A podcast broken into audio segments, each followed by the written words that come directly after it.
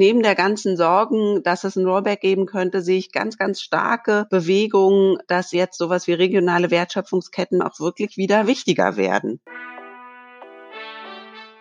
Willkommen bei Studio 36 Presents, dem nachhaltigen und sozialen Podcast aus Kreuzberg in die Welt.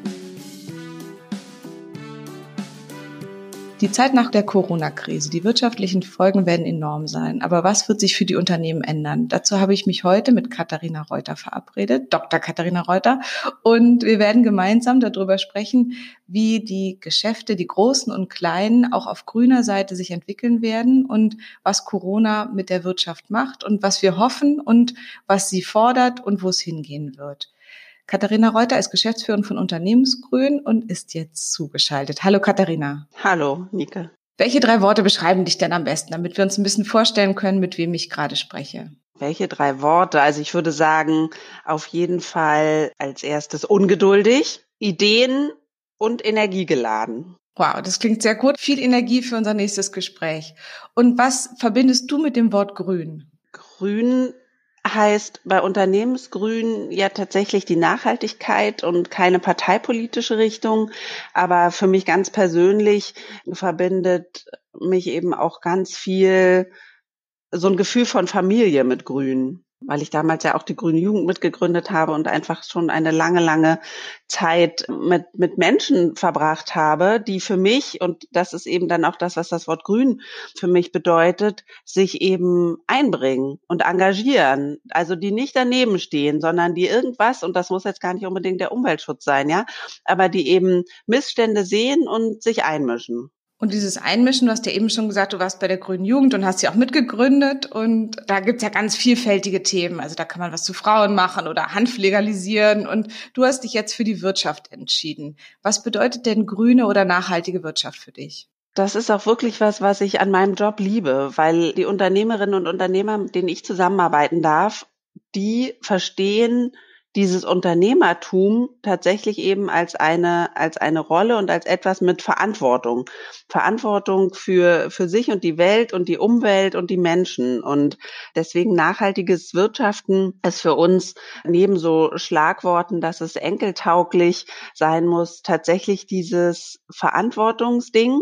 Und wir haben das jetzt bei uns mit dem Hashtag Wertschaften Stadtwirtschaften besetzt. Das heißt, unsere Unternehmerinnen und Unternehmer stehen eben dafür, dass sie nicht nur gewinnorientiert wirtschaften, sondern Werte schaffen und Wertschöpfung in die Welt bringen, im guten Sinne. Ja, das ist ja ein bisschen auch gerade, was mich eben auch ein bisschen überrascht, dass jetzt, wo mal vier Wochen die Geschäfte zu sind oder ein bisschen weniger laufen, dass dann schon so viele schreien und alle pleite gehen. Und wenn jetzt nicht alle so eine so eine kleine Firma haben wie ich, da bin ich schon ein bisschen überrascht, dass so viele anscheinend gar nicht so wirtschaften, dass man länger als ein oder zwei Monate aushält. Also heißt es eben auch nachhaltig wirtschaften in einem substanziellen Begriff oder wie kann ich mir das vorstellen? Die ökonomische Nachhaltigkeit ist auf jeden Fall auch ein ganz wichtiger Teil. Also, dass wir ja eben auch zeigen können, ökologisches und sozial gerechtes Wirtschaften rechnet sich auch.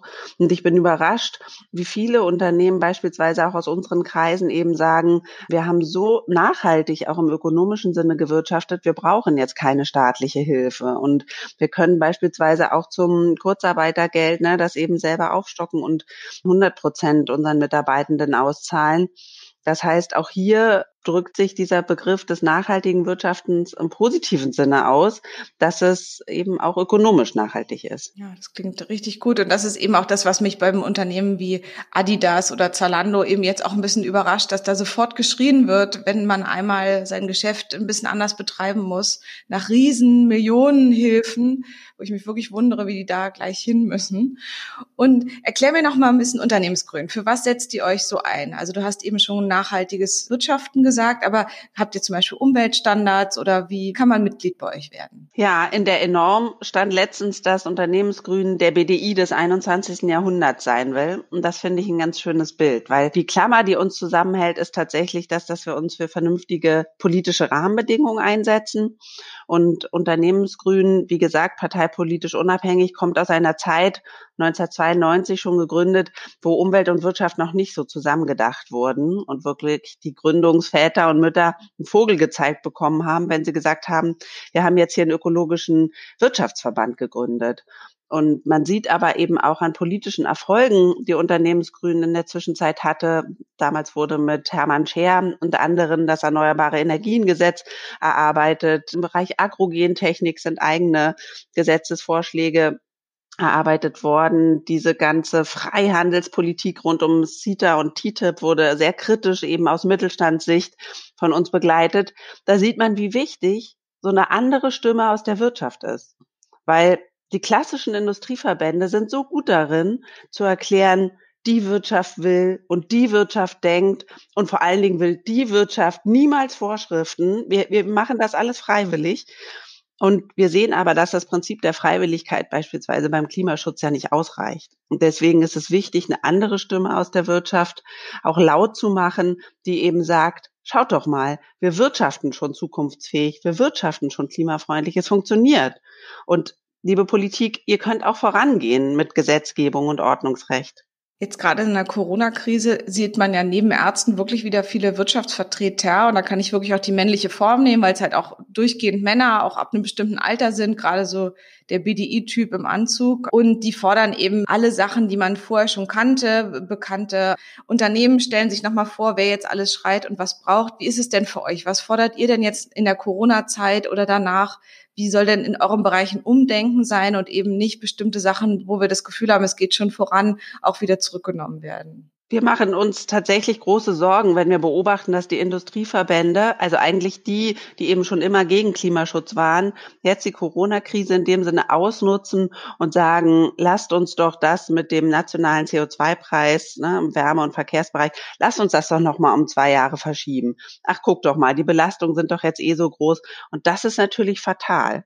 Wir dürfen an der Stelle Klimaschutz und Corona nicht gegeneinander ausspielen. Denn auch ökonomisch, das wissen wir heute, macht Klimaschutz Sinn und die Klimakrise wird nicht plötzlich weg sein wenn wir aus dieser ja jetzt doch sehr bedrohlichen Corona-Krisenzeit raus sind. Das heißt, wir müssen jetzt ja schon überlegen, wie können wir Konjunkturprogramme so klug ausgestalten, dass sie eben diese notwendige Transformation der Wirtschaft Stichwort Dekarbonisierung, ja, Klima, wie, wie schaffen wir eine klimaneutrale Wirtschaft, dass wir diese notwendige Transformation jetzt mit den Konjunkturprogrammen verbinden und tatsächlich eben so eine Doppelstrategie fahren. Und als Unternehmensgrün haben wir dafür beispielsweise den Transformationsfonds in die Debatte gebracht, der eben dann Investitionen in Klimaschutz und solidarische Wirtschaftsaspekte ermöglicht. Wir brauchen ja bloß nur daran denken, wenn man endlich die Gebäudesanierung Wärmedämmung und so weiter voranbringen würde. Das hilft ja nicht nur dem Klima, das schafft eben auch wirklich Arbeitsplätze im Handwerk und auch natürlich wieder in der Industrie. Was fordert ihr dann konkret? Wir fordern auch weiter öffentliche Investitionen in Schienen- und Netzinfrastruktur und beispielsweise Sonderabschreibungsmöglichkeiten für Klimaschutz und Energieeffizienzvorhaben jetzt in den Unternehmen, weil das sind eben alles Maßnahmen, die die brauchen wir eh, auch der Green Deal, der auf europäischer Ebene angestoßen wurde, sieht ganz, ganz viele Bereiche vor, wo eben auch von den Unternehmen ein stärkeres Engagement erwartet wird. Und das jetzt eben klug mit einem Transformationsfonds und einem grünen Konjunkturprogramm zu verbinden, das zeigt dann eben auf, wie der Weg aus der Krise eben zusammen da gelingen kann. Und an der Stelle vielleicht auch nochmal das, was Altmaier und die Bundesregierung derzeit im Bereich Solardeckelung oder auch Hindernisse für Windkraft onshore machen, ist absolut fahrlässig. Ne? Wir brauchen jetzt einen massiven Ausbau der Erneuerbaren. Auch die Industrie beispielsweise, Chemieindustrie, Stahlindustrie, die fordert diesen massiven Ausbau Stichwort grüne Wasserstoffstrategie. Da brauchen die nämlich viel, viel mehr erneuerbare Energien. Und die Bundesregierung steht auf der Bremse. Hier muss eben sofort der Solardeckel weg und die Windkraft an Land wieder vorangebracht werden. Sonst bricht uns da richtig was weg. Und wie gehst du dann mit Argumenten um, dass jetzt ja auch viele sagen, wir müssen die Arbeitsplätze schützen? Das ist ja immer das ganz große Argument der großen Industriezweige, die dann immer sagen, von oben Geld reinkippen, damit unten der, die kleinen, schwächeren Menschen oder die Menschen nicht entlassen werden, denen es eh schon nicht so gut geht. Was ist dein Argument?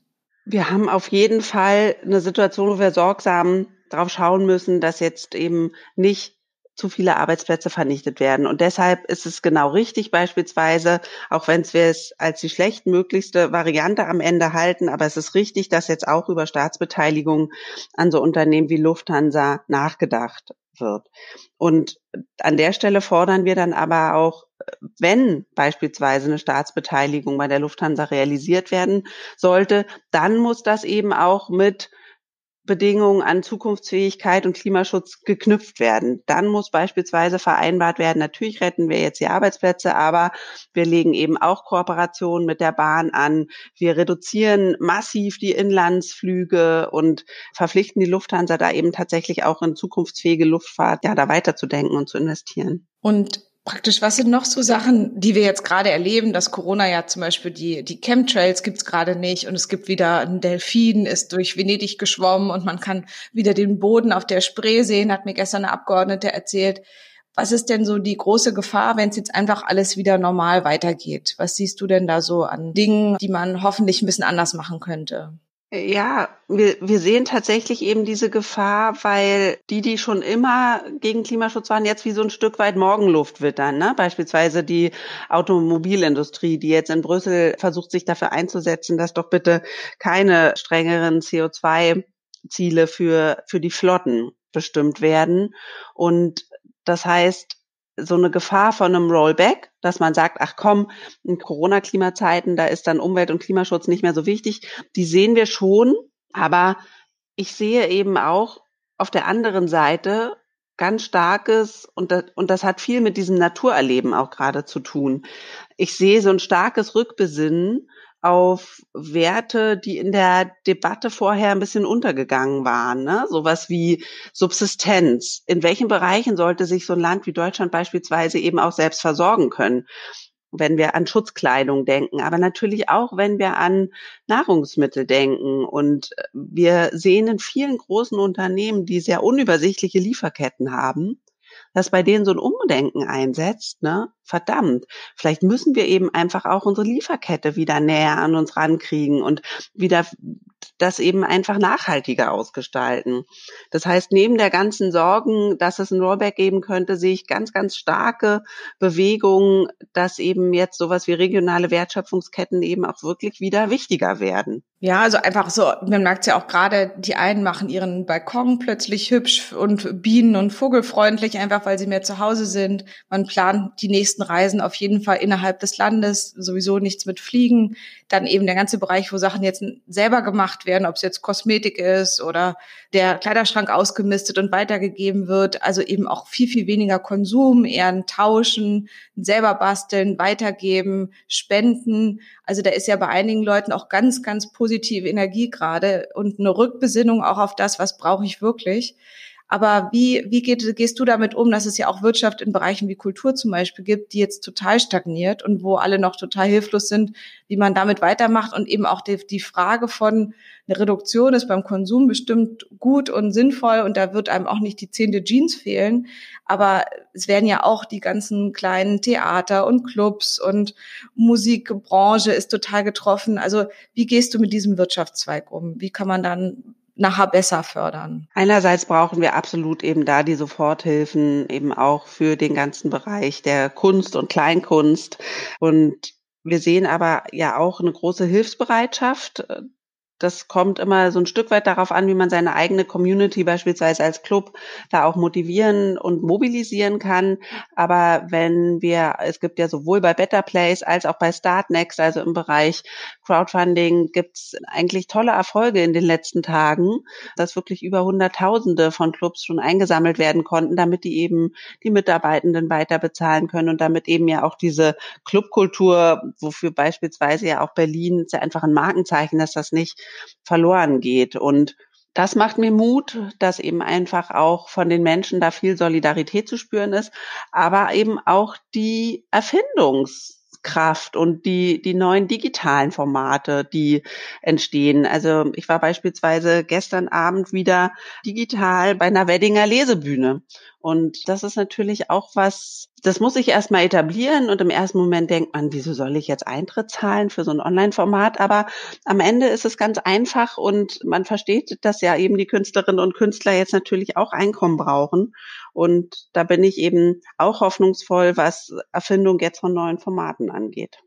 Ich finde auch, es ist eine richtig kreative Zeit in bestimmten Bereichen. Also irgendwie, in manchen Bereichen stagniert es total, man sieht immer nur dieselben Leute, aber es ist eben auch, Kreativität entsteht eben auch in ganz vielen facettenreichen Dingen, wie ich es vorher so nicht für möglich gehalten hätte. Ja, und die Leute, die backen wieder selber Brot, ne? die äh, erklären ihren Kindern wieder mehr, wo Lebensmittel herkommen, die gehen raus, entdecken in der Natur irgendwie kleine, kleine Dinge äh, und äh, das heißt, da ist ja eben auch ganz viel wieder an an anderer Nähe zur Natur, die jetzt entstehen kann. Also wäre so schön, wenn es ein bisschen bleibt. Jetzt gerade zu Ostern, wo wir alle viel spazieren gehen werden, bin ich sehr hoffnungsvoll in den Bereichen. Was sind denn konkrete Schritte, was du forderst für die Wirtschaft im nächsten halben Jahr oder was du dir wünschen würdest? Man kann sich das ganz gut anschauen, wenn man den New Deal damals von Roosevelt anschaut, der ja eben auch drei Phasen hatte. Erstmal geht es, und in der Phase sind wir jetzt noch, um diese Soforthilfen. Dann wird eben so eine Recovery-Phase einsetzen, wo wir eben unter anderem die Transformation vorbereiten müssen und dann gibt es eben als, als dritte Phase Reform. Da sehen wir dann eben die hoffentlich grünen Konjunkturprogramme. Das heißt, da verbindet man dann Strukturhilfen und Konjunkturprogramme tatsächlich eben mit der richtigen Richtung. Und das ist eigentlich der Fahrplan jetzt für die nächste Zeit und in welchem Maße und natürlich, das hängt auch immer von Branche zu Branche ab, wie jetzt eben Wirtschaft dann tatsächlich wieder ans Laufen kommt.